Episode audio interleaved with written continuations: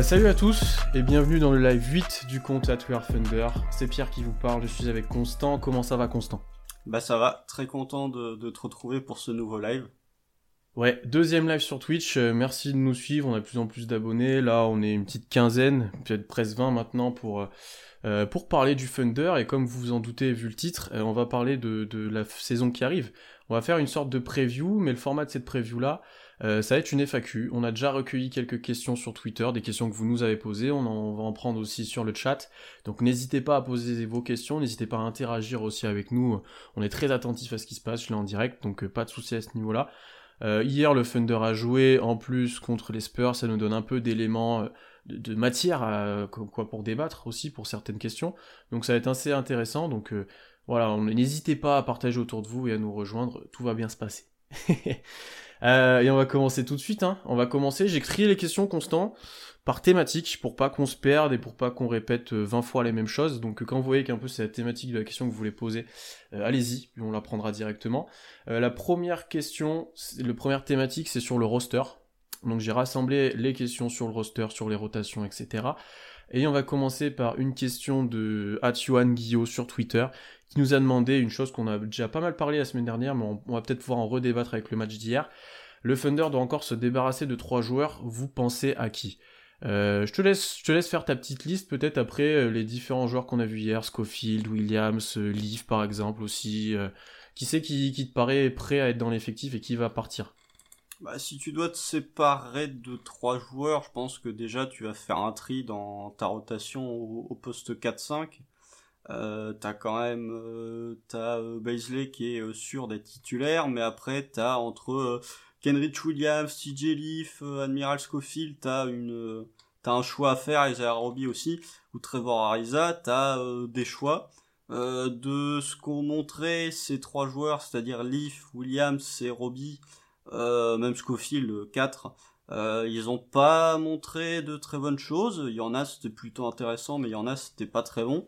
Euh, faut voir, il y a encore deux matchs de pré-saison, mais si tu dois couper trois joueurs, je pense que pour l'instant tu coupes Schofield, parce que euh, même si j'aime bien ce qu'il a apporté en attaque hier, il était plutôt actif euh, en défense, c'est quand même, enfin en attaque c'est quand même pas pas très bon. après pour les deux autres, moi j'ai envie de te dire, si Trevor Ariza est pas décidé à revenir en NBA euh, je vois pas trop l'intérêt de le garder, autant le couper pour pouvoir conserver un spot pour un jeune. Et sinon, le troisième, euh, ça devient compliqué parce que euh, t'as... Euh, au final, ce qu'a apporté Frank Jackson, c'était plutôt intéressant, donc j'ai pas envie de le couper. Donc ça se joue potentiellement entre Darius Miller et Justin Jackson. Donc je pense que les trois là, si je dois couper les trois, je coupe Schofield, euh, Miller. Ariza Ouais, si, si Ariza veut pas revenir, euh, je le coupe. Sinon, mm. c'est ouais, Scofield, euh, Scofield, Miller, Ariza. Ouais. Je pense que sur Scofield, on est d'accord. il a très peu joué hier. C'est l'un des derniers à être rentré. Il était, il avait très peu joué en première mi-temps. Je sais même plus s'il a joué en première mi-temps, mais c'était assez compliqué. C'était assez compliqué pour lui. Il était clairement derrière Williams dans la rotation. Euh, il n'a pas été très efficace en attaque, comme tu as dit, c'était très brut, alors qu'il a du talent ce joueur-là, mais ça, il peine vraiment à confirmer un NBA. Euh, ensuite, euh, ah, dans le chat, on me met Robbie. Oui, je pense que Robbie, moi, je le coupe. hier, il a eu un gros temps de jeu. Ah, tu le gardes, toi? Moi, bah. il, a eu un gros temps de jeu hier, il a fait des stats, mais enfin, il, il s'en perdu des fois. Alors, je vois ce que les gens peuvent lui trouver, mais je, je, le trouve vraiment perdu et je pense que je le coupe quand même. Je préfère un Williams. Moi j'aime bien ce qu'il apporte en défense, hein. Euh, en attaque. Bon bah il, fait, il a fait des marchés, il a pris euh, le ballon dans la figure. Ça peut être que un mauvais match. Euh, tu vois. Après, en défense, Robbie, là il jouait 5 hier quand il est rentré. Il pouvait pas défendre sur les switches, c'était même des ailiers, donc faut ouais, qu'il défende presque que, à l'intérieur. défendre non plus sur des switches. Oui, c'est pas fou. Peut-être Williams. Honnêtement, Williams, je pense qu'il est plus capable. Il était, lui, alors, euh, il était très brut en attaque aussi. J'ai l'impression que c'est le syndrome de tous ces joueurs et de tous les joueurs d'OKC depuis un moment. Euh, mais défensivement très actif. On voit que c'est, il a un minimum de basket pour savoir où se placer et comment jouer. Je l'ai trouvé un peu plus compétent en fait, un peu plus prêt, prêt à jouer NBA que, que d'autres là qu'on a cités. donc moi je couperais Scofield, je garderais Williams. Robbie, il est en dilettant parce qu'il a l'air d'avoir un gros temps de jeu, d'avoir d'avoir d'avoir euh, un peu de confiance de Billy Donovan. Donc euh, ça me choque ça me choque Mark Mark voilà ça va être long la saison non Mark Denault euh, et donc ouais il a s'il a la confiance je pense qu'il pourra rester. Miller je suis comme toi j'ai du mal à le voir revenir. C'est peut-être le meilleur joueur de tous ceux qu'on a cités mais il était très longtemps blessé on l'a pas encore vu j'ai à voir. Justin Jackson je pense qu'il ne sera pas tu l'as cité.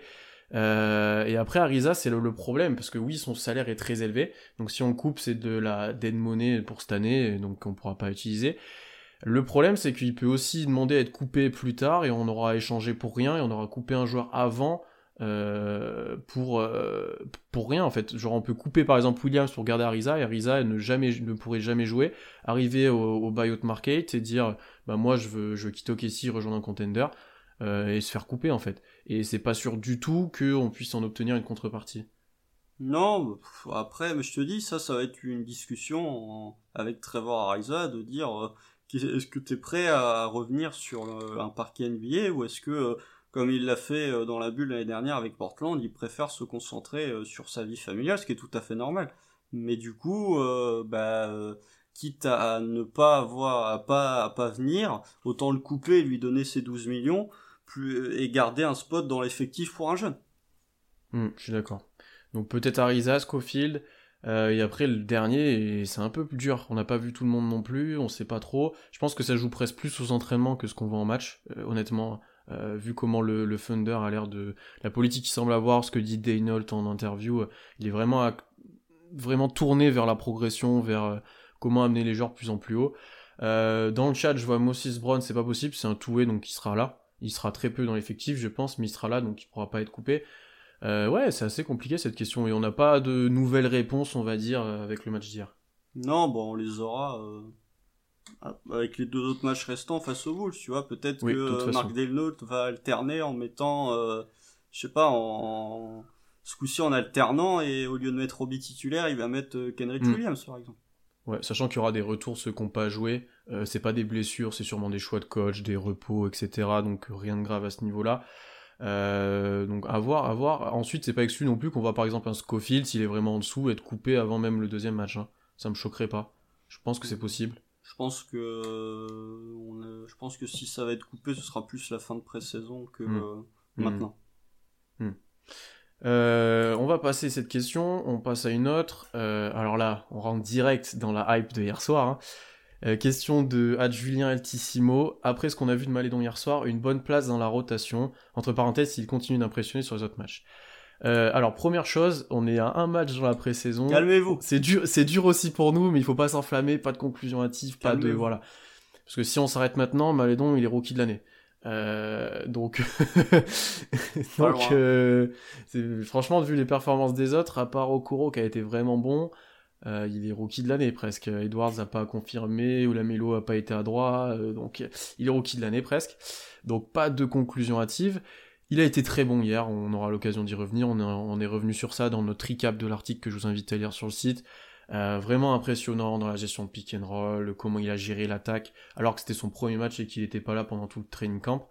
Euh, quelle place tu lui mets? On va plutôt tourner la question comme ça. Tu lui donnerais dans la future rotation euh, du Thunder avec ce qu'on a vu et potentiellement c'est peut-être le premier guard en rotation de Hill et de Shea, je pense.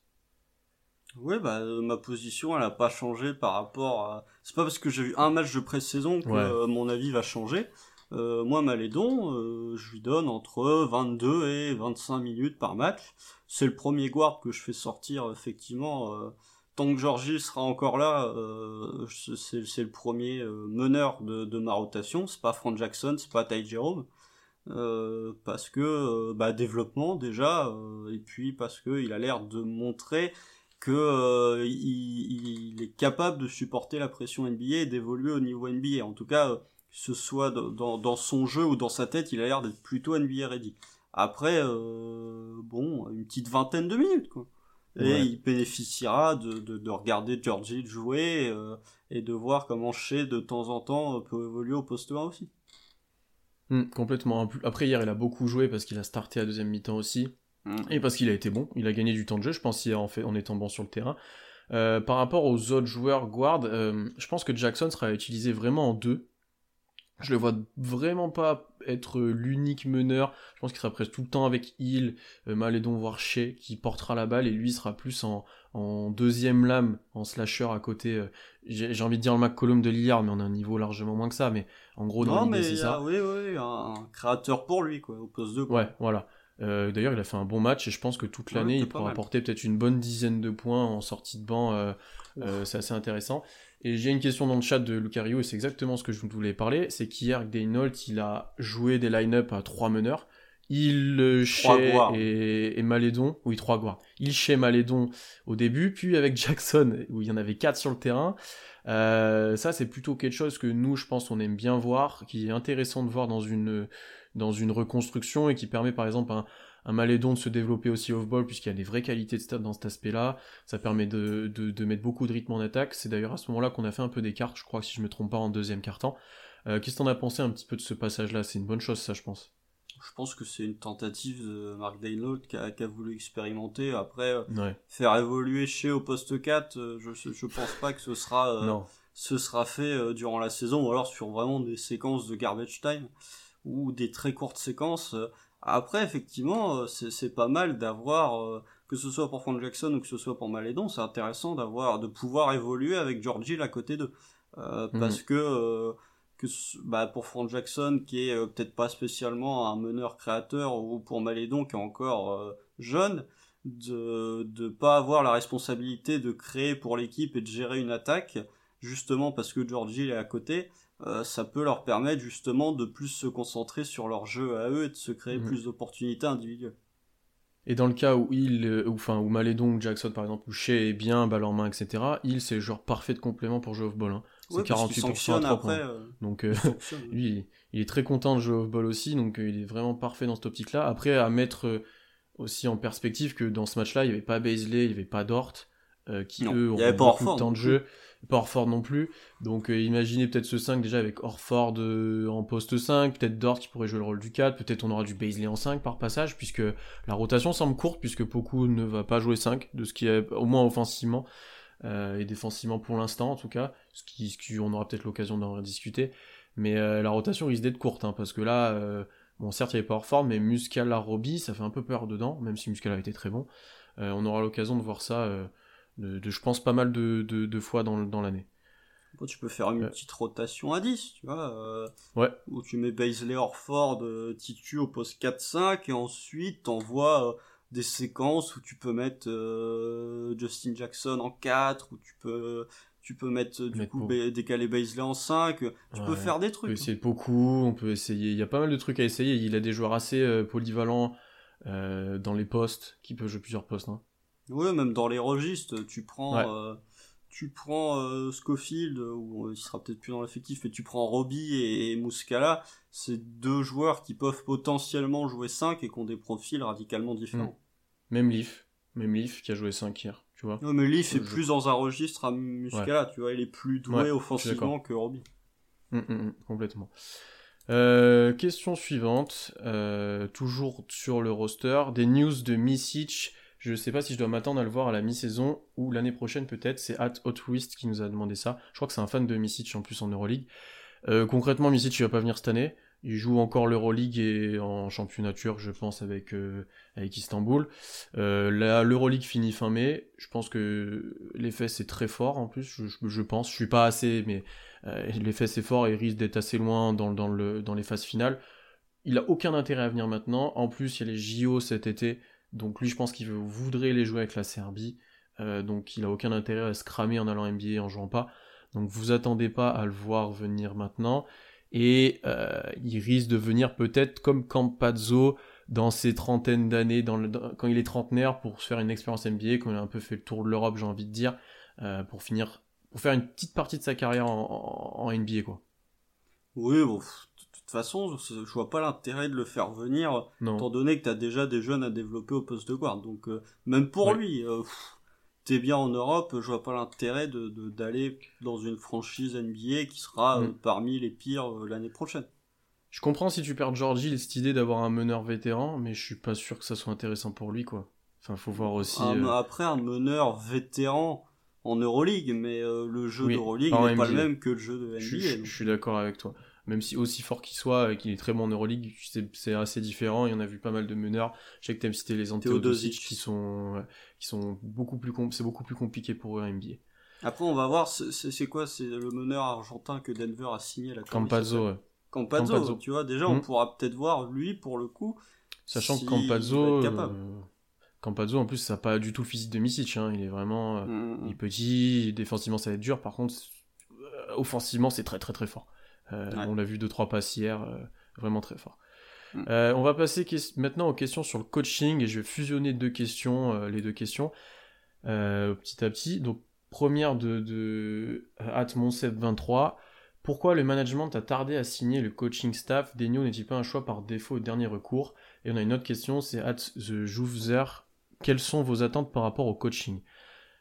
Euh, Par rapport au... Je vais commencer juste par répondre à la première. Euh, on a tardé, je pense, parce que je suis pas sûr que c'était pas un choix par défaut. Maintenant, j'ai de moins en moins l'impression que c'est ça. J'ai pas l'impression qu'on ait euh, interrogé beaucoup de gens. On a pris le temps, on savait qu'on avait cette bonne solution en interne. On avait peut-être deux, trois autres cibles. peut-être des assistants aussi comme Mike Miller qui a rejoint le Thunder qu'on voulait interviewer avant. Euh, mais je pense pas qu'il y avait un coach assez euh, référencé qui voulait venir, que les meilleurs débutants ne voulaient peut-être pas forcément venir non plus à OKC, et que Daniel, si on le paye pas très cher, il est dans la politique de Sam Presti, il est bon pour le développement des joueurs et qu'on a valorisé ça. Voilà. Je sais pas ce que t'en attends de lui et c'est quoi ton avis là-dessus? Euh, pour revenir sur la question du choix par défaut, moi j'ai plutôt tendance à penser que c'était un choix pas par défaut, mais que c'était pas non plus. Euh, le 1. Ouais, c'était le, c'était le, 3-4. Je pense hmm. qu'il y a eu des, des, petites touches avec certains coachs euh, dont on, on saura pas les noms, mais qui n'ont pas abouti. Euh, et Sam Presti, et quand il a vu que ça n'aboutissait pas, s'est dit bon bah j'ai Mark Daynault, euh, c'est peut-être pas ce que je voulais prioritairement, mais ça va quand même me donner quelque chose d'intéressant. Euh, après, pour ce que j'attends, euh, bah, euh, courir. Principalement, tu cours, tu cours, tu cours, tu cours. Avec cette équipe, de toute façon, tu peux pas faire grand chose d'autre que de courir. Et t'as plutôt intérêt de courir si tu veux développer tes jeunes, quitte à leur faire faire des erreurs, quitte à perdre beaucoup de ballons parce que tu joues rapidement. Et ce qu'on a vu sur certaines séquences hier et qui m'a beaucoup plu et que j'espère on reverra tout au, long de la saison, c'est un jeu de passe. Euh, Billy Donovan, on l'a souvent critiqué, je l'ai souvent critiqué pour manquer de, création euh, dans le jeu de passe euh, au, Thunder, même si c'était un peu mieux l'année dernière.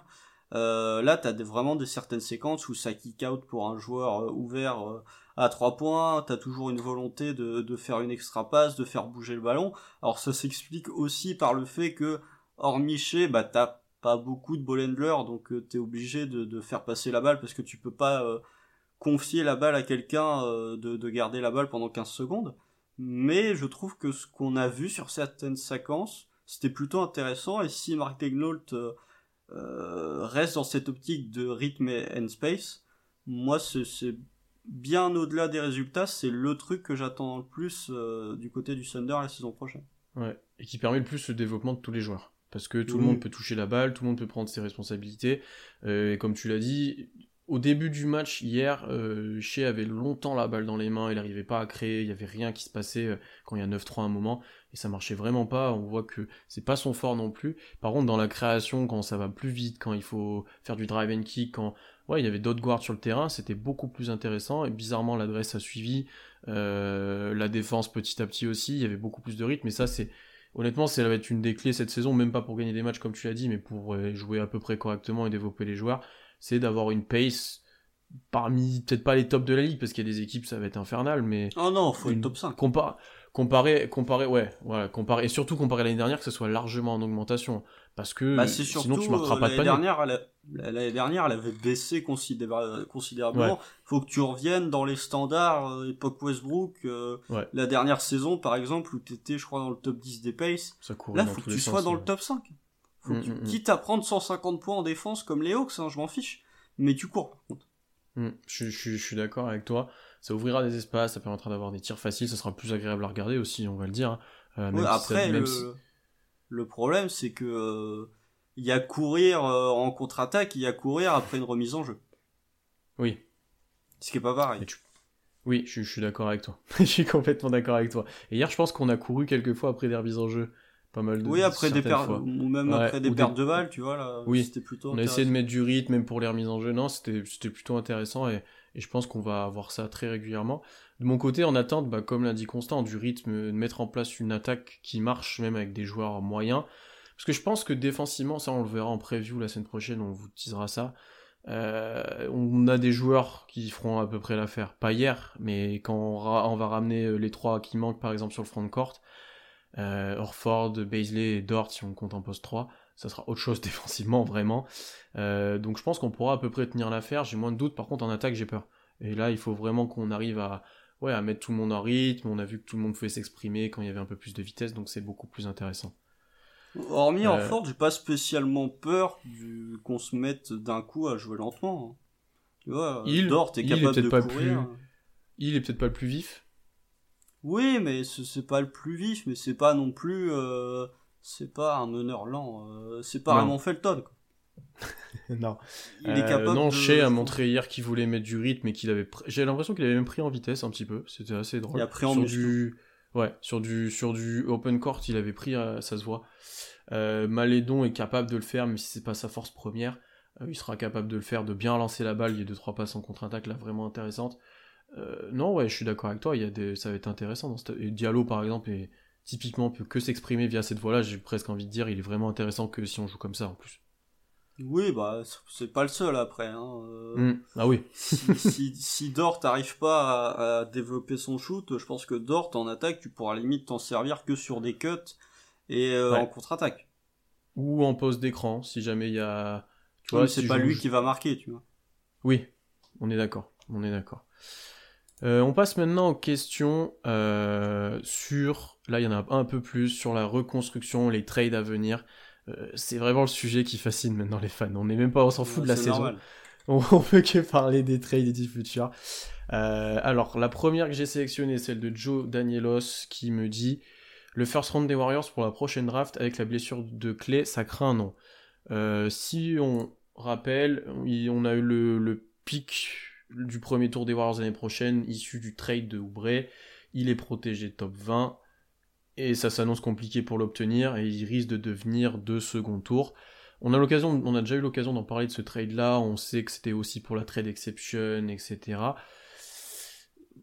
Au final, qu'est-ce que, est-ce qu'on a, on a vraiment perdu ce trade constant là, que t'as un peu plus de recul?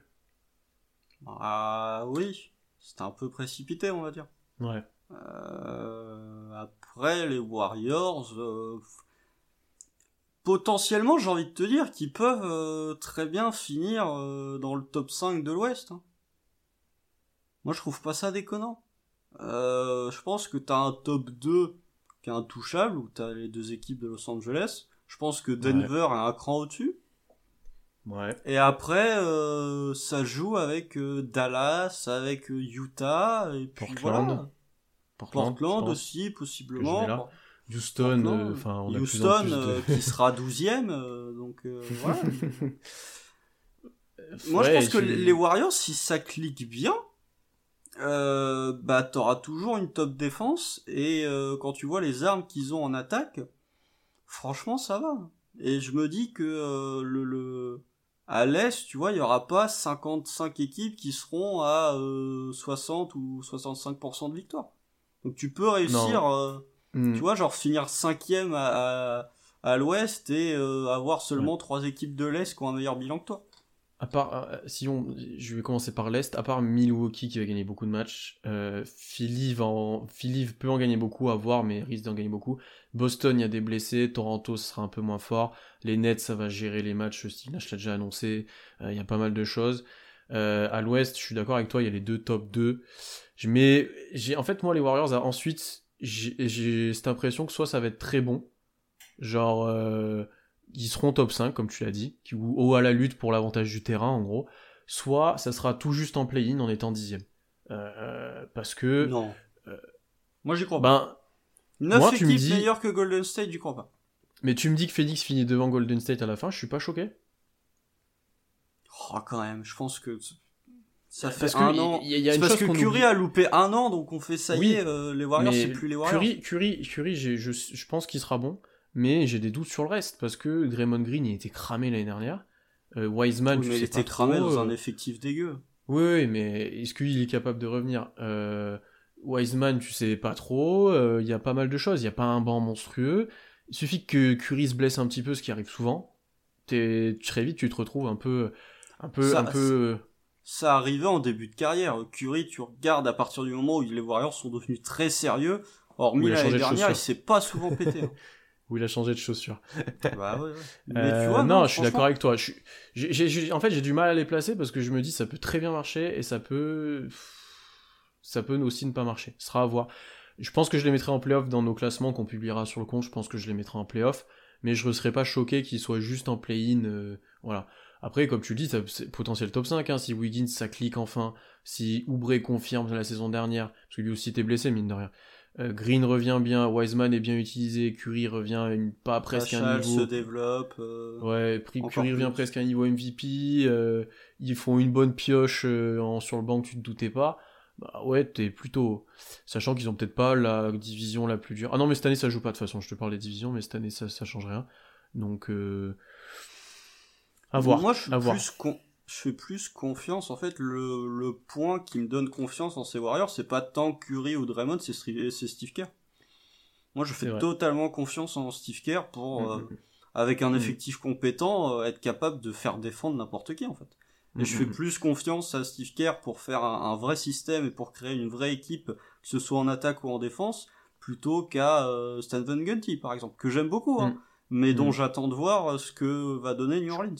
Je suis pas très haut sur les Pélicans non plus, je, je le dis avec toi, je pense que tu le sais, mais euh, pour voir. finir sur les Warriors, qu'on parle pas que d'eux, euh, Curry sera revanchard, il risque de faire une grosse saison si le physique tient, donc euh, là-dessus pas de doute. Si tu devais juste dire en un mot si on avait ce pic, si on aurait le pic en, en un premier tour ou pas, tu dirais quoi?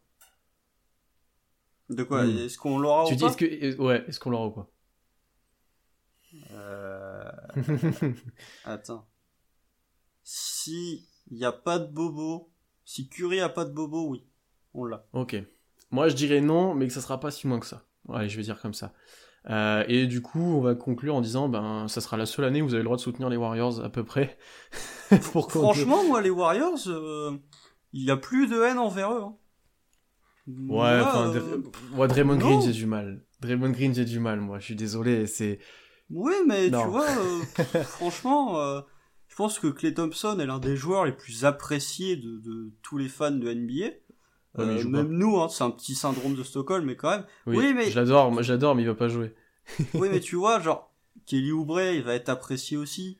Euh, Il est méga apprécié. euh, même s'il y a des gens qui le hate, euh, moi j'aime beaucoup Curry, je trouve qu'il est fun à voir jouer. Puis même Ouais. Wiseman, Pachal, moi j'ai envie de voir ce que va donner cette équipe des Warriors. Et je trouve que potentiellement ils peuvent avoir un, un groupe plutôt fun, tu vois. Ils ont plus cette, Mm. euh, cette réputation dog que tout le monde va vouloir déloger. Tu vois, Ouais, genre, je non, pense je que la hate que j'avais sur les Warriors, euh, oui, c'est plus jeune. Je pense- c'est plus jeune. Enfin, je suis désolé, hein, Wiggins, Oubre, Wiseman, ça va hein, en tant que jeune. Hein, Wiggins, on le taille, mais euh, enfin. Ouais, ouais, mais je pense que la haine que j'avais pour les Warriors s'est reportée sur les Clippers. Tu vois. Parce oui. que les Warriors, à l'époque où KD était là, j'avais envie de les voir perdre. Là, j'ai Ouais. envie de voir les Clippers perdre aussi, mais pas tant parce que je les aime pas, c'est parce qu'ils ont cette réputation d'ogre incroyable qui me saoule un peu. Tu vois. Pas grand monde aime les Clippers, j'ai l'impression. Je pense que aime même bien les, les fans des Clippers ont du mal aussi. Oui, avec ce groupe-là. Euh, ok, on, on continue. Question suivante. Je pensais pas qu'on passerait autant de temps sur Golden State. Euh, une question de Ad Brody 23 euh, de Nathan. Quel profil intéressant avec le pic des Rockets? En plus de Wow. Cade, Cunningham, j'aime beaucoup Scotty Barnes et Macour Maker. Si on n'est pas promis, on prend qui Euh, parce que Cade semble être le consensus first pick. Perso, j'adore Suggs. Beaucoup de choses. Alors, euh, déjà, on n'est pas sûr d'avoir le pic des Rockets, puisqu'on peut aussi avoir celui de Miami. Si Miami est Oh pire que celui non. des Rockets. On Ouah. sait jamais. On sait jamais. On peut, Non, on mais- peut avoir celui de Miami et de Houston si on a un meilleur bilan que les deux. Oui, c'est Si vrai. On prend le, Mais- le meilleur des deux, mais bon. Ça, on n'y croit pas trop. Non, mais je crois pas non plus Euh. que Miami va être euh, pire que Houston. Hmm, Non, je pense pas non plus.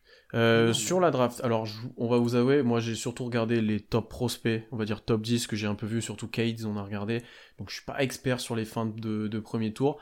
Euh, mes cours Mais comment ça, les fins de premier tour? Avec le pic des Rockets? Les milieux de premier tour, le milieu de premier tour, oui, je suis Les loteries piques euh, Je pense que euh, Scotty Barnes, je connais pas assez pour dire, mais Courmaker, ce que j'ai vu, ça peut être intéressant, mais j'ai peur que ça soit, ça devienne comme son frère, si je me trompe pas, son frère. Euh, que ça soit un éternel prospect, voilà. Honnêtement, on va pas en parler un, super longtemps parce qu'on les connaît pas assez pour en parler et on aura le temps cette saison de les voir jouer. Il y a eu peu de matchs donc c'est pas intéressant. Pour le coup, Suggs, j'ai un peu vu, j'aime vraiment bien, mais je préfère Cade parce que euh, beaucoup plus parce que Cade c'est joué en demi-terrain et pas Suggs? Ouais, Suggs, ouais, c'est plus euh... Suggs. J'ai l'impression que ça va devenir CJ McCollum. Je... Franchement, euh, je pense que c'est son. Alors c'est un bon plafond, hein, mais. Ouais, en plus talentueux. Oui, peut-être. Oui. Mais franchement, c'est, enfin, on va pas sous-côté McCollum, faisait des très bonnes saisons auparavant, là c'est un peu plus dur, mais voilà. Euh, on a une question dans le chat, il y a qui en gros prospect au poste 3 Alors on peut considérer Kate comme un 3 parce qu'il faire plus de 2 mètres et qu'il peut jouer pas à peu près tous les postes. Il peut défendre un 4, C'est plus un 1 pour l'instant dans son utilisation, c'est plus un guard qu'un ouais, Parce qu'il a personne autour de lui et du coup il est obligé de créer tout le temps, donc euh, mm-hmm. on va dire 1. Euh, Jalen Green, qu'on n'a pas vu jouer encore parce qu'il sera en J-League. Euh, avec Jonathan Kuminga, je crois que c'est un poste 3-4, ce sera intéressant, les deux sont en J-League. Il y a du BJ Boston, euh, mm. qui est assez intéressant, mais qui est très brut. Suggs est plus petit Après, Jalen Green, dans le genre brut de décoffrage aussi. Hein. Ouais.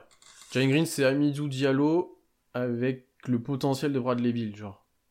C'est à peu près ça. C'est euh, DeAndre Hunter un peu plus doué offensivement et moins bon défensivement. Ouais. Tu vois, dans ce côté un peu, j'ai du mal avec, du, avec mon shoot, mais par contre, athlétiquement, je suis déjà prêt. Green, c'est un animal, hein. C'est-à-dire qu'il va essayer de, postériser à chaque action, concrètement. Oui, mais tu vois, je, préfère un Green, euh, il va être excellent euh, quand ça va courir. Kate Cunningham, je pense que tu le lâches en, NBA, l'autre, il va mm. déjà être capable de jouer demi-terrain. Il est trop fort. Ouais. Non, Cade est vraiment au-dessus pour nous. Pour moi, c'est le 1 vraiment. Euh, c'est le consensus, c'est vraiment. Pour l'instant, ouais. Vraiment, c'est consensus. Il n'y a pas de débat. Et c'est pas exclu d'un jour de voir un, line-up où il est poste 2-3 avec Shea, c'est pas scandaleux non plus de voir ça. tu fais un bail court de Cunningham Shea en termes de taille. Euh, t'es bien, tu peux te permettre d'avoir un 3 plus petit à la Dort, en fait. C'est ça. Tu vois ce que je veux dire? Surtout que, Dort est tanké. Donc... Euh. Oui, ouais. Donc voilà, euh, Boston, je sais plus qui on a cité ou pas. Après, euh, euh, je vous invite à suivre Envergure pour ça, si vous voulez vous enfermer sur la draft, et on va le faire aussi. Mais c'est vraiment le top média français pour le faire, et qui est très... qui suit beaucoup de matchs NCAA, donc vous invite à faire ça. Et du coup, oui, c'est ce qui est intéressant, c'est qu'on ne vous a pas tous cité, mais il y a pas mal de 3 l'année prochaine, et c'est ce qui fait que cette draft est aussi super forte, parce que c'est une denrée un peu rare, qu'il n'y avait pas l'année dernière, par exemple. Non, il y avait Okoro. Très peu. Okoro, Vassel qu'on a vu hier, qui est plutôt intéressant j'ai bien aimé. Ouais, mais c'est pas le même registre de Non, c'est un free indie. Des trois initiateurs d'attaque, il n'y en a pas beaucoup. Voilà, que hmm. l'année prochaine, des trois euh, initiateurs, en attaque, t'en as quelques-uns. Ouais, Même si ce ne seront pas les top prospects. Ouais, qui seront top 10. seront top 10. Et on, finit, on finit sur cette draft juste en disant euh, que les scouts annoncent qu'il y aurait 6 ou 7 joueurs, en gros, voire 8, qui aurait été numéro 1 de la draft cette année s'ils y étaient, en gros. Ouais, ouais. Bah, après, ça euh, montre juste à quel point la draft cette année était faible. Euh. Ouais. Et que la prochaine est moins euh, dense et homogène, mais par contre, un, les 10 premiers choix, c'est des, ça peut être des cracks, quoi. Vraiment. Ouais, bah, de toute façon, quand on va pique en 2 et en 8, on va être bien. ça me ferait chier parce qu'on n'aurait pas Kate, tu vois, genre mince. Mais si, t'envoies 25 pics de draft pour monter oui. en 1. C'est une bonne année pour monter, ceux qui veulent savoir. Ah oui, oui, oui. oui. Euh, j'ai une autre question de Nathan, c'était par rapport au trade d'Oubré, est-ce qu'on regrette la contrepartie? On a pas mal répondu à ça. Euh, deuxième question de Atmonsef23 qui me dit qu'est-ce qu'on peut espérer d'un éventuel trade de Hill ou Ariza en contrepartie des pics ou est-ce qu'ils vont être plutôt coupés? Il sera pas coupé. Ariza, euh, pour Ariza, tu peux pas en attendre grand chose, à mon avis, surtout s'il si, si, continue à pas jouer. Euh, pour George Hill, tout dépend de son niveau de jeu. On l'a déjà un peu parlé, mais son salaire est vraiment pas élevé. C'est 9 millions cette année, 10 l'année prochaine. Il y a que un million et demi de garantie l'année prochaine.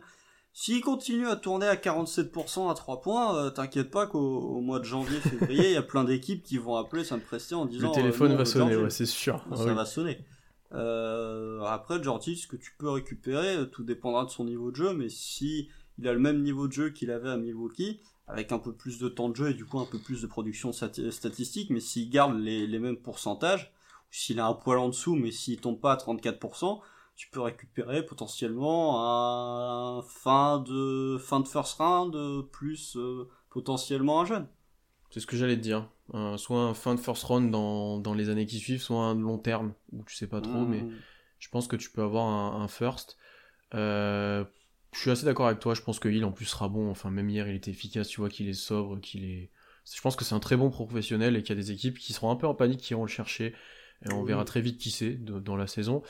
Euh, pour Ariza, ça devient vraiment compliqué. On a vu déjà les Lakers se placer si on le coupait. Euh, ils, étaient prêts à le récupérer.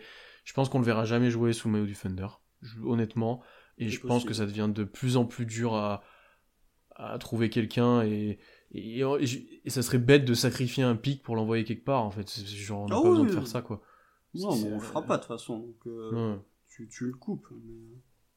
Plutôt une situation. Si euh, pas jouer, tu le coupes compliqué avec Ariza. Euh, c'est une situation un... peu à la Igodala euh, l'année dernière à Memphis, quoi. Euh, sauf que. bah, Igodala plus de valeur, avait plus de valeur, je pense. Ouais.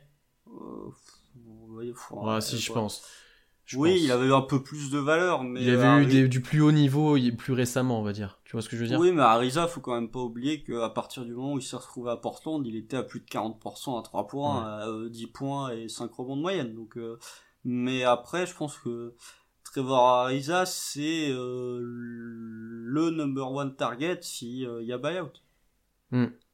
Complètement. Je pense que s'il y a buyout, t'as euh, une vingtaine d'équipes ou une quinzaine d'équipes qui vont euh, essayer de le, convaincre de venir signer chez eux. Mais après, de, est-ce qu'ils vont être prêts à faire un trade pour lui? Je pense pas.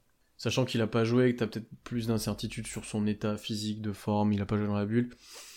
C'est lui, oh, certes, il joue pas, il se repose, mais le poids des âges euh, s'amplifie, quoi. Ça fait un an qu'il a presque pas joué.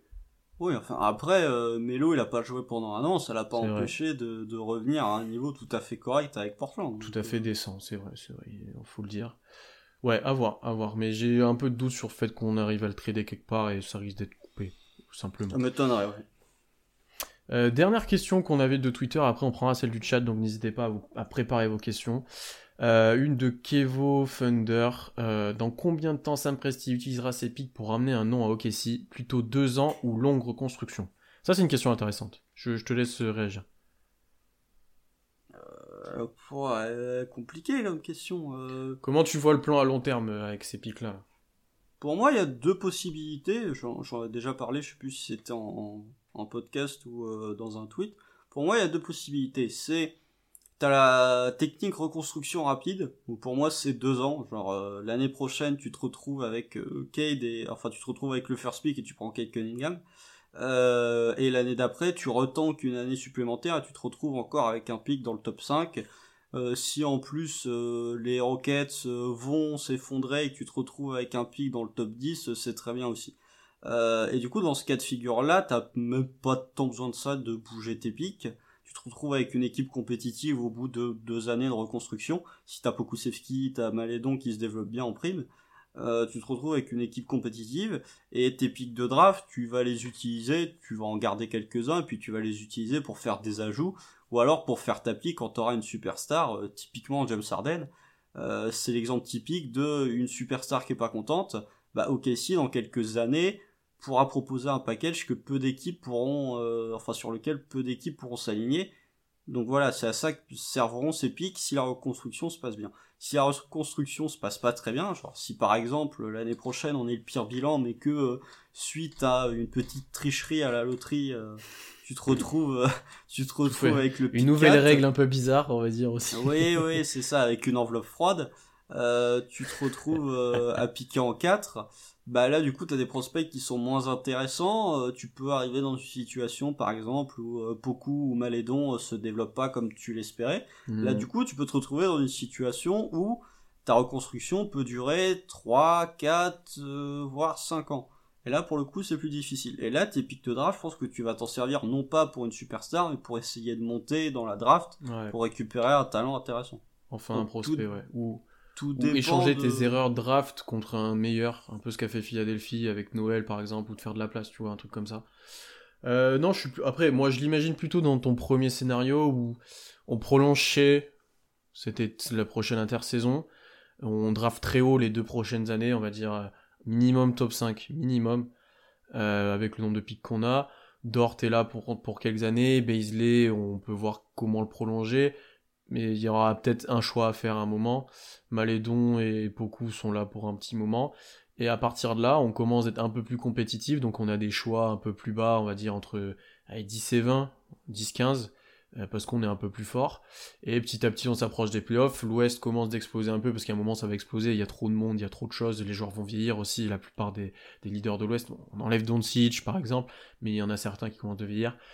Euh, et là, tu te places, comme tu l'as dit, t'as T'as Kate, t'as Shea, t'as d'autres joueurs intéressants, il te manque le, joueur supplémentaire pour passer un cap, et ben tu te places pour lui, euh, avec ses pics de draft, comme tu l'as dit, une superstar pas trop contente, un, euh, peut-être un super lieutenant ou quelque chose comme ça, et, là tu passes un cap. Voilà, c'est comme ça que je vois les choses. Après, si la draft se passe mal, t'as pas les choix que tu veux, euh, tu, tu pas très bien ou tu fais une erreur, ça peut prendre beaucoup plus de temps et t'as le temps de voir venir avec le nombre de pics. C'est vraiment, il y a rien d'urgent en fait. Là, on dit, on dit tous 2021, il y a Cade et tout. Ça se trouve en 2024, bah, Après, encore euh, plus fort. Après, si tu peux commencer, genre, euh, ton année 1 de reconstruction, tu la termines, tu drafts Kate Cunningham, euh, bah, tu poses des ah bah bases qui sont ultra saines, genre, ton, je, je, suis bien d'accord avec toi. ton back court, Kate Cunningham chez, tu vois, genre, t'as ton back court du futur. Ouais, je suis, je, suis complètement d'accord. Hum, hum. Après, il y, a, euh, y a une T'as le droit à l'erreur, c'est dans ce sens-là aussi, quoi. Oui. Ah bah oui, oui, t'as le droit à l'erreur, mais après, faut pas trop faire d'erreur, parce que, tu vois, si tu te retrouves dans une situation où tu draftes en deux et tu prends le joueur qui va pas être bon, euh, ça peut tout de suite te, mettre quelques années de retard.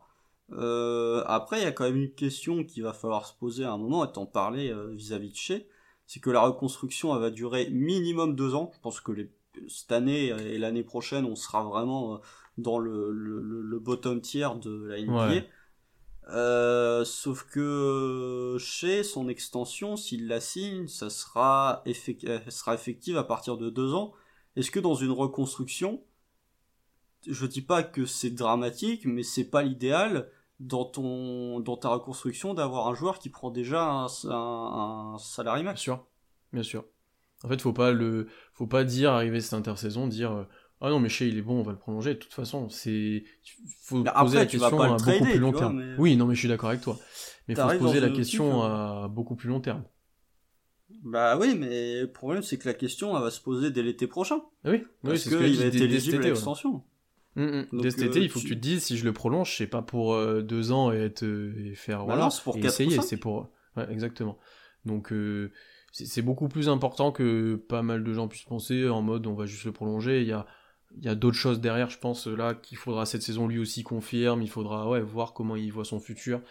Euh, de, premier avis, de premier avis, moi je serais d'avis de le, de, de, de, le prolonger, mais on, verra, il y a le temps d'en reparler. Hein. Bon, ouais, ouais, non, mais après, surtout s'il te fait une saison où il est euh, border MIP, ou ce qui, ce qui peut être, hein, attention, hein, je pense que dans la course au MIP, chez... Euh, dans les pronostics, euh, je sais pas quelles sont les, les, les, les, probabilités de, de favoris pour le MIP, mais il doit, il doit pas être loin. Est-ce qu'il était pas déjà trop fort? Non. Parce que là, il faudrait qu'il fasse quoi, du 25-5 là? Bah, il peut. Si t'as une équipe qui court, non, vrai, franchement, je parle pas des pourcentages parce qu'ils vont baisser, mais ça va être lui qui aura la balle en attaque. Je pense que il peut être capable, euh, si ça court vraiment vite, il peut être capable de te mm. mettre 25-26 euh, points. Il y a 6 rebonds et il y aura 4 passes. Et là, pour le coup, euh, t'as des belles stats de MIP. Oui, de All-Star. oui, mais il n'y aura pas le bilan. Non, il n'y aura pas le bilan, ça c'est sûr. Autant le MIP, ça joue pas trop le bilan, autant euh, pour le All-Star, c'est bien pris en compte. Euh, ok, on arrive au bout de nos questions Twitter, comme je vous l'ai dit. N'hésitez pas à vous poser vos questions dans le chat. On va les prendre. On nous dit qu'il est favori pour le MIP. Oui, je crois, c'est ce que j'ai vu aussi. dans les favoris mais c'est oui, c'est pas surprenant. Euh, augmentation des responsabilités, plus de balles en main, année 3. euh, t'as tous les équipes pas compétitives, t'as tous les trucs pour qu'ils soient bons, quoi. Donc, oui, et puis c'est euh, surtout le l'année 2 à l'année 3 qui fait que, parce qu'on les connaît, les votants du MIP, ils veulent pas donner le MIP à un joueur qui est mort. Ouais. Euh, là, pour le coup, t'arrives en que je comprends, 3. Moi.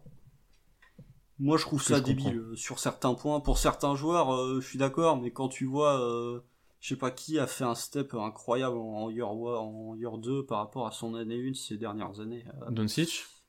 Trae Young? Non, Doncic, il était, il était fou. Oui, il était déjà trop fort, mais il était encore plus trop fort. oui, oui, non, mais sauf que lui, il, a dépassé le, que lui comme Triangle ont, dépassé le stade de la conversation MIP.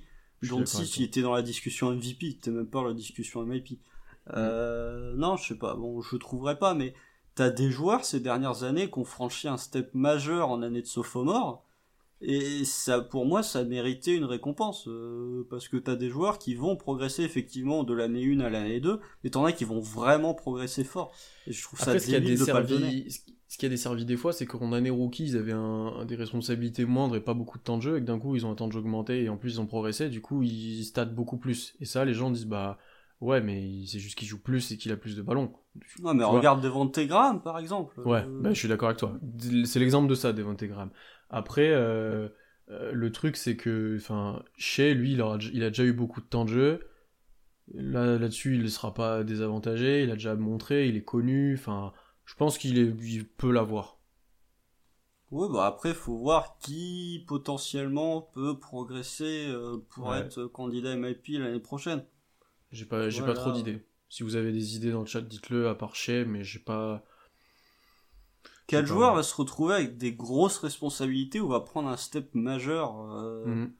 dans la ligue euh, Je sais pas.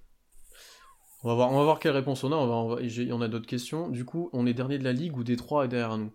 Honnêtement, je pense que Détroit est pas dernier à l'Est. Vu que, vu que j'ai vu New York jouer, je pense que Détroit est meilleur. on dit Michael Porter Jr. là pour le MIP. Euh, oui, oui, oui. Ouais, peut-être. Euh, mais il sera barré un petit peu par les joueurs. Lui, il est en année 2 aussi. Ouais. Oui. Il est en année 2. théoriquement, il est en année 3, mais il a loupé sa première année, donc euh, il est en année 2. Il aura moins de ballons que chez. Ouais, c'est un, bon, un bon choix, mais je suis pas convaincu du, truc. Euh, par rapport à Détroit, tu te places comment toi? Moi, je les mets avant-dernier, je mets New York en lutte avec nous pour être dernier pire bilan de la ligue. Non, je pense tu mets Détroit New York pire? est devant Détroit, ouais. Ah ouais? Parce que euh, c'est bien là, ils sont bien les petits jeunes, mais euh, que ce soit Derrick Rose, Blake Griffin, euh, je suis pas convaincu qu'ils vont rester encore très longtemps. New York, ça a pas l'air d'être spécialement bien. Hein. Je vois les gens se, se, se, être contents d'Obitopin. les gars, Obitopin, c'est exactement ce qu'on attendait de lui. C'est un joueur très fort en attaque, mais qui va rien faire en défense. Euh, après, Détroit, je te dis, euh, je suis pas convaincu que ce soit formidable, mais euh, New York non plus. Après, t'auras une espèce de bataille à trois, je pense, entre nous, Détroit et New York. Pour, puis même, c'est pas dans le projet, tu vois, des Pistons de gagner des matchs. Je pense qu'eux, ils ont plutôt envie d'en perdre. Donc, Après, ils ont fait des trucs bizarres aussi. Hein. Quand tu signes Grande Cher, Plumlee Cher. Oui, leur rotation intérieure, elle est blindée, mais. Ouais. En fait, moi, c'est que je me dis, tant qu'il y a Blake Griffin et Rose qui jouent, ils gagneront des matchs. Parce que. Euh, bah, tu parlais de blessures, les deux. Euh, ah oui, c'est pour ça. Je dis, tant qu'ils jouent, ils vont gagner des matchs. C'est ça que je dis. Bah, Mais quand j'ai vu New York, les joueurs de l'effectif. Oh, enfin, t'as encore moins de sécurité sur des joueurs que, que au Piston, en fait. J'ai l'impression que tous les joueurs à New York, t'en as aucun qui est affirmé NBA presque pour l'instant. Alors Randall, je veux bien, il a des expériences, mais enfin, c'est un joueur. Qui est... Noël, oui, c'est vrai, mais bon, c'est Narès Noël, quoi. C'est pas. je suis désolé. Non, mais Non, j'ai du mal à voir New York être performant, et puis c'est les Knicks, c'est les Knicks, quoi. Enfin, ça va jouer n'importe comment, ça. Moi, sous Thibodeau, je suis moins convaincu que ça joue n'importe comment. Je pense qu'il y aura une plus grosse rigueur. Après, euh, le, le, problème, c'est qu'est-ce que va donner RJ Barrett, tu vois, typiquement, euh, RJ Barrett, euh, s'il joue au niveau auquel il jouait, ou auquel on pensait il allait jouer quand il a été drafté en sortie de Duke, euh, là, pour le coup, lui va te faire gagner des matchs. Mais le problème, c'est que pour l'instant, il confirme pas. Mais, mmh. euh... Et tu vois, Détroit, moi, il y a une chose aussi, on dit, tu dis son front, le front court, mais ils ont plus de guards référencés que New York, quoi. Enfin, je crois. Enfin, quand tu vois que c'est Peyton qui start, c'est Den- Ouais, mais Kylian Hayes est un plus gros prospect que tous les guards de New York réunis. Oui, mais il est Et moins t'as affirmé et t'as du, et t'as du Delon Wright, qui pour moi est meilleur que tous les guards de New York. C'est possible, ouais. Parce que Peyton, Smith et Nicky Likina qui jouent, en gros. Wright est pour moi bah. meilleur. Euh, tu vois, en fait, c'est tout bête, mais il y a aussi ça, moi, qui a joué dans le fait que je les mettrais, je pense, devant New York. Bon, voilà pour le Ouais. débat, mais nous, on sera à, à l'ouest, à part peut-être les Kings. Nous, on sera dernier. quoi, Non, non, on les- sera dernier. Les Kings, ils vont gagner des matchs. Ils vont gagner plus de matchs que nous. Ouais. Combien on va gagner de matchs? J'ai une, une question à peu près, maintenant qu'on est dans ce sujet-là. Une quinzaine? Sur 72, hein. Entre- euh, bien. Entre, euh, entre 15 et 20. Je sais plus combien est l'over-under ou s'il est sorti, faut regarder ça, on fera ça en preview la semaine prochaine, mais ça sera intéressant. Bah, les, les- chez, chez Trash Talk, on nous met entre 17 et 18. Euh, moi, je Dernier de la pense ligue. c'est ça. Ça dépend, je crois que Alex nous met dernier à égalité avec Détroit et Bastien nous met dernier euh, tout court. Mais ça joue à une place. c'est l'inverse, je crois. Oui, bah euh, bref. Mais euh, oui, je pense qu'on sera. Si vraiment ça se passe très très mal, on sera à 12-13. Euh, si ça se passe de manière agréable, on sera à 22-23. Hmm. Mais du coup, tu coupes la poire en deux et tu dis entre 15 et 20. Hmm. J'ai des noms pour le MIP constant, donc on avait MPJ, bien sûr. Laurie Markkanen. J'y crois pas. Je vois le truc, mais j'y crois pas non plus. Je vois plus une progression presque a- de Wendell Carter Jr. Wendell Carter, putain oui. Wendell Carter, moi je, je crois beaucoup beaucoup au projet. Surtout qu'ils ont drafté Patrick Williams, euh, c'est un joueur Ouais. similaire sur le poste de Markkanen. Je suis pas convaincu qu'il y ait une Euh, réelle progression. C'est un joueur du poste de Markkanen, mais pas similaire. je, sais, je sais pas dans quel sens tu l'as dit, mais c'est. Non, non, mais dans le sens où. Euh, Où c'est le même il poste. joue au même poste. Ouais, je, suis- je suis d'accord avec toi. Euh, non, Markkanen, je pense qu'en fait, il va être bon quand il partira des Bulls dans un ou deux ans, en gros. Je sais plus quand c'est la fin de son contrat.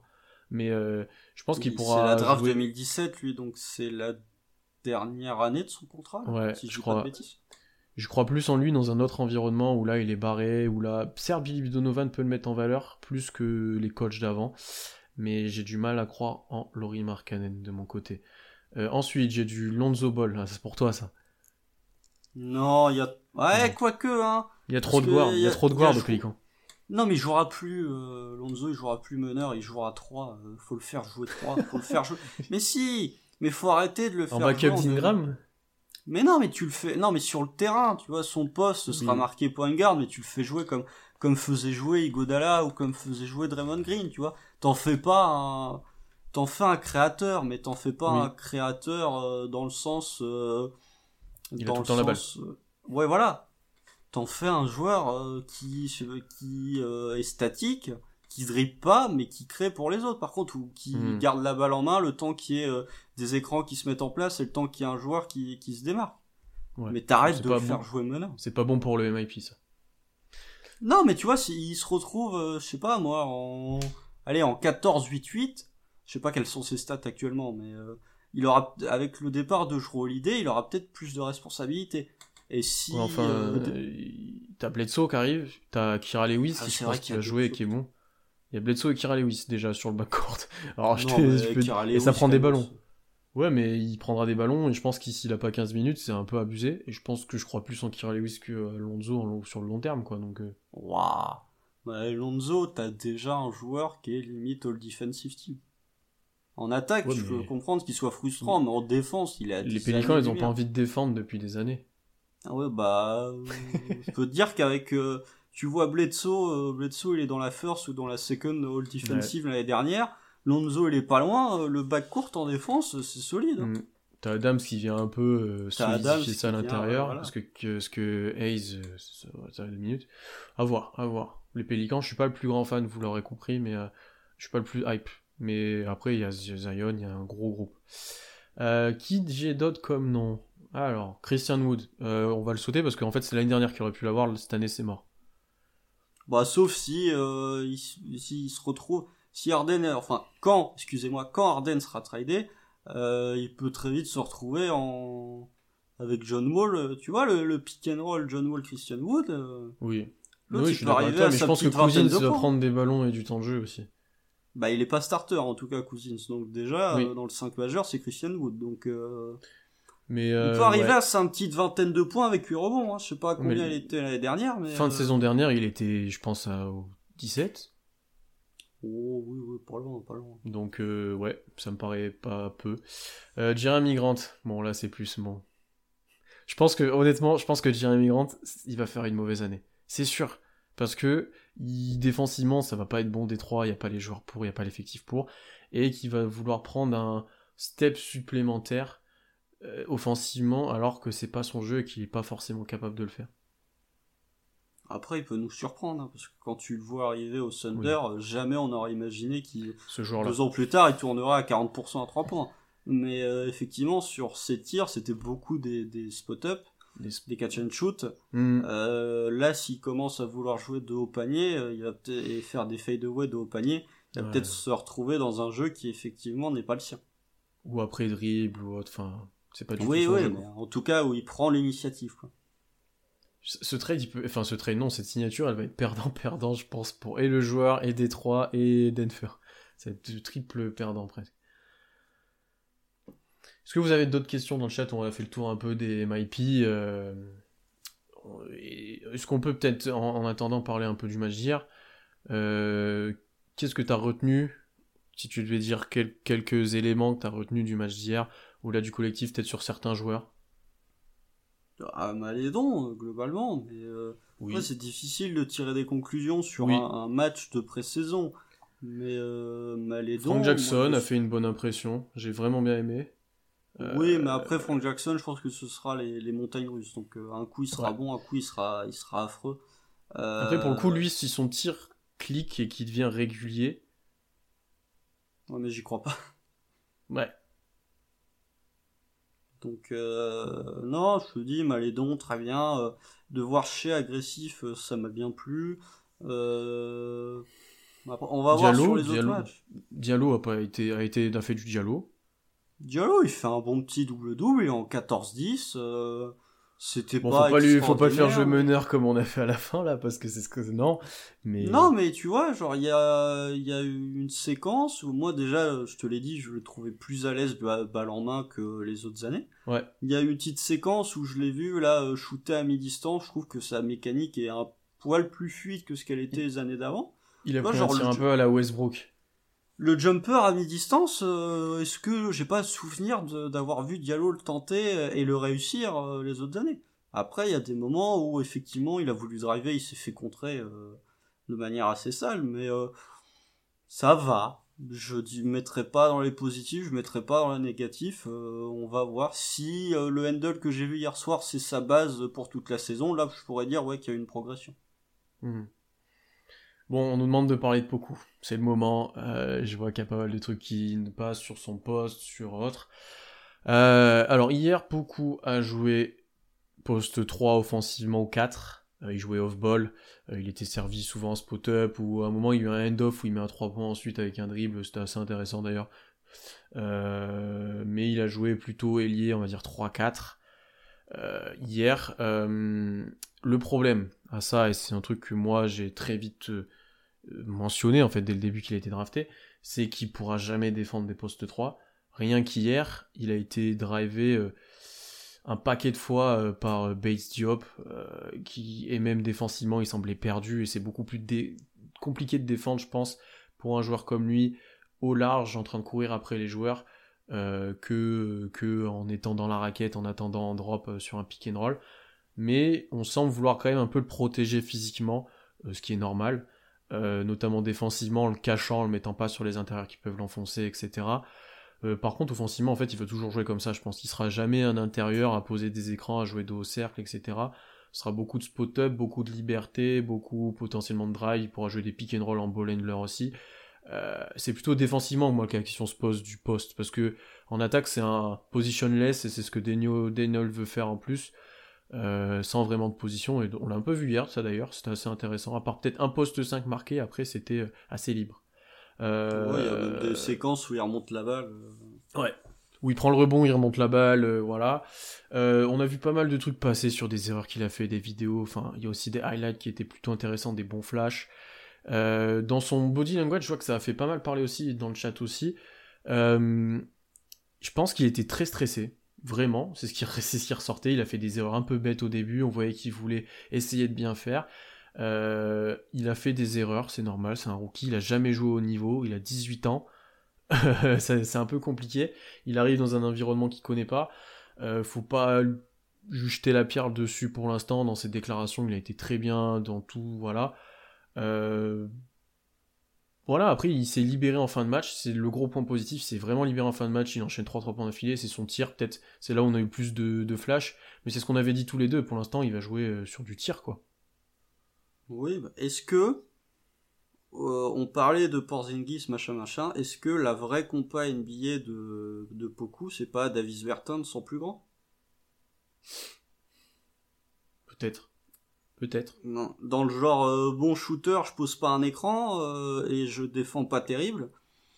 Moi, j'ai envie de dire que au-delà de Porzingis, la vraie compas, c'est Bertans. Il a une, un plafond de création qui est beaucoup plus haut. De Bertans, c'est pas capable. Oui, mais dans son utilisation. Pour l'instant, ah oui, je suis d'accord. Parce que Porzingis, euh, lui, il pose des écrans. Hein. Donc, t'as dit que beaucoup, tu sais pas s'il sera utilisé en tant que poseur d'écran, en tant que vrai intérieur bah mm. tu, tu fais jouer. Pour l'instant, sur cette année, je pense pas en tout cas.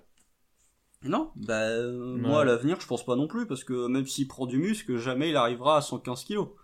Euh, t'as des physiques comme ça où t'es skinny de base, donc euh, tu peux pas si faire tu t'appelles Giannis Antetokounmpo, je sais pas combien il pèse actuellement. Oui, mais, Giannis. Euh, il faisait le poids de beaucoup quand il arrive en NBA, j'ai vu passer la stat, c'était assez incroyable. Oui, mais tu vois, alors t'as Giannis qui, a, qui, a, qui, a, pris du muscle, mais lui c'est incroyable mais même regarde KD ou Brandon Ingram, ils sont arrivés en étant ultra frêles et aujourd'hui, même s'ils ont pris du muscle, ils ont pas non plus des physiques ultra euh, ultra euh, morphologie est comme ça, ouais, je suis Voilà, c'est c'est ta morphologie, il euh, y en a qui naissent skinny et puis voilà. Donc mm, donc je me dis que l'utilisation de beaucoup au final, si tu veux vraiment pas l'utiliser comme un vrai intérieur, tu le fous avec un rim runner, tu utilises mm. en post 4 et tu mm. l'utilises comme les Wizards utilisent tu vois, genre, Washington, ce qu'ils font, c'est que Burton, s'ils le mettent au poste 4, ils l'associent souvent avec Thomas Bryant, qui est un rim runner ultra athlétique. Bah voilà. Comme ça, t'as pas besoin de t'embêter à lui faire faire poser des écrans, ce qui sera peut-être pas son, enfin, ce qui sera jamais, je pense, sa qualité première. Ouais, je suis d'accord. Voilà. Sauf si tu veux faire des pick and pop de temps en temps, tu peux essayer, mais euh, tu le mets avec un intérieur rugueux qui pose des écrans, et vu qu'il a l'air d'être plutôt rapide de se déplacer, en attaque en tout cas, de se déplacer plutôt avec aisance, bah tu le fais se démarquer, quoi. Ou alors tu le mets dans un corner et euh, tu le sers pour un kick-out.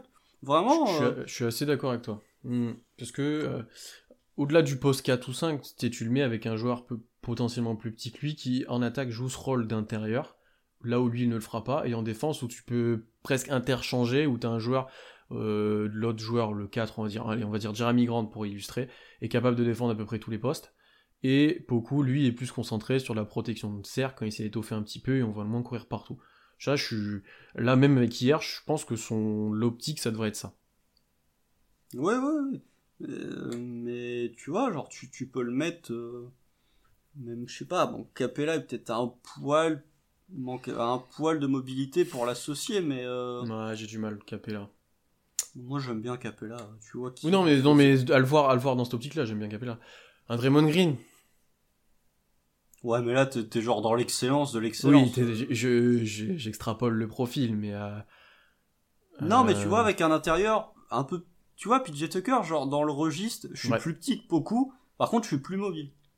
du coup, je suis capable de sortir au large pendant que lui. Euh, pendant que lui reste sous le cercle, par contre en attaque je suis besogneux et du coup je peux poser des écrans.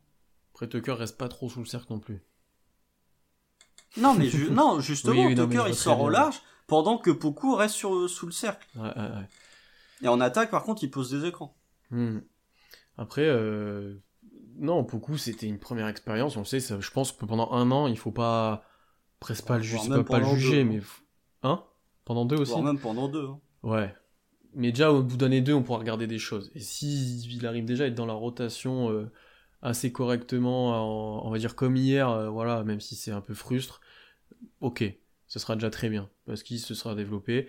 Et souvenez-vous aussi de ce premier match là, euh, fin mi-décembre, et on le regarde, on, regardera les images, je pense, bah, c'est quand ça finit fin mai, la saison officiellement. On regardera les images à ce moment-là, voir comment il a évolué. C'est ça qui est important avec lui. Ah, regardez Beasley entre le premier match de la saison régulière rien et la fin de la bulle. Rien à voir. C'est pas du tout le même joueur. C'est ça, rien à voir. Il est plus physique aussi. C'est pas rien à voir. Après, il y a différents types de profils. Lui, il a eu du mal à s'affirmer au début et petit à petit, il a pris confiance avec son tiers. Baisley, dès le début, était assez euh, entreprenant, j'ai envie de dire. C'était un joueur qui aime provoquer les choses, qui aime, se, enfin, pas se montrer, mais tu vois, attaquer le cercle, essayer de trouver des apporter en attaque, par exemple. Beaucoup, j'ai moins mais senti tu vois ça que dès le début. Tu vois que tu regardes le premier match de Baisley, comparé au dernier, tu vois qu'il a appris à regarder le jeu au ralenti. Mm, mm, Il est mm. moins foufou euh, sur son sur son sur ses playoffs par exemple qu'en début de saison où il avait tendance à faire beaucoup d'erreurs. Je pense que la bulle de Baisley, il n'y a pas beaucoup d'actions où je l'ai vu vraiment faire une grosse erreur, faire une passe qui était euh, qui était pas bonne ou euh, tenter un drive qui était pas forcément euh, qui était pas les seules forcément erreurs qu'il a pu faire, c'est sur des finitions de drive où il a forcé, je pense, où il a subi, tu vois, et qu'il était obligé de tirer. Oui, oui, il manquait Mais un sinon, peu de- de- d'explosivité, mais Ouais. je pense que dans ses choix, même en défense, hein, il a progressé aussi, je pense que dans ses choix, il a appris à mieux appréhender le jeu euh, pendant une saison. Et bizarrement, avoir Chris Paul avec toi, ça t'aide à mieux appréhender le jeu, mais euh, voilà, donc euh, beaucoup, on va pas le juger sur un match de pré-saison. Je pense qu'il y a des matchs où euh, je pense qu'il y a des matchs où euh, Poku va euh, te mettre 20 points typiquement 20 points à 6 sur 9 au tir et il y a des matchs où il va t'en mettre 0 et ou 2 à 1 sur 7 je pense que tu auras l'impression que tu pourras jamais rien en faire, ouais, ouais, je suis d'accord. c'est ça donc Mm. bon Donc soyons patients et ne partagez pas les low lights. Je, je connaissais pas ce mot, mais du coup ça m'a fait rire le mot. Les low lights de Poku. euh, oui alors si on pouvait aussi arrêter de me parler des fumbles de Daniel Jones ça me rassurerait parce que là ça me fait stresser merci Euh, euh, je pense qu'on va conclure là. On a répondu à pas mal de questions. Donc n'hésitez pas à vous abonner à notre chaîne Twitch où vous pourrez retrouver les podcasts en replay du coup et un podcast euh, comme on vient de faire toutes les deux semaines normalement le dimanche. La semaine où il n'y a pas de live, c'est qu'on fait un podcast uniquement audio, euh, donc un peu plus qualitatif, voilà, avec des invités, etc. La semaine prochaine, on vous prévoit du très lourd. On espère que ça va se faire. On essaie de prévoir des petits trucs. Euh, pour, pour la preview de l'année, ça sera un énorme épisode comme chaque année, assez long, avec beaucoup de contenu. Donc si vous n'êtes pas abonné à Ocha, notre hébergeur, à toutes les plateformes d'écoute pour les podcasts, allez-y à Twitter Thunder. Abonnez-vous à Twitter, à Instagram. Aussi, mettez le site web en favori. On publie des articles tous les jours en tant que, que, récap de match et hot news. Donc euh, si vous voulez suivre l'actualité du Thunder, c'est sur, we. Et voilà, j'ai fait mon, mon moment promo. hein. Euh, on vous laisse. Euh, Il y a encore de la NBA bientôt. Le Thunder revient dans quelques jours pour un double confrontation avec les Bulls. On sera bien sûr en live tweet. Oui, Et sur juste- notre juste- nouveau parquet on sera aussi Ouais, qui a l'air très beau, qui a l'air euh, vraiment cool.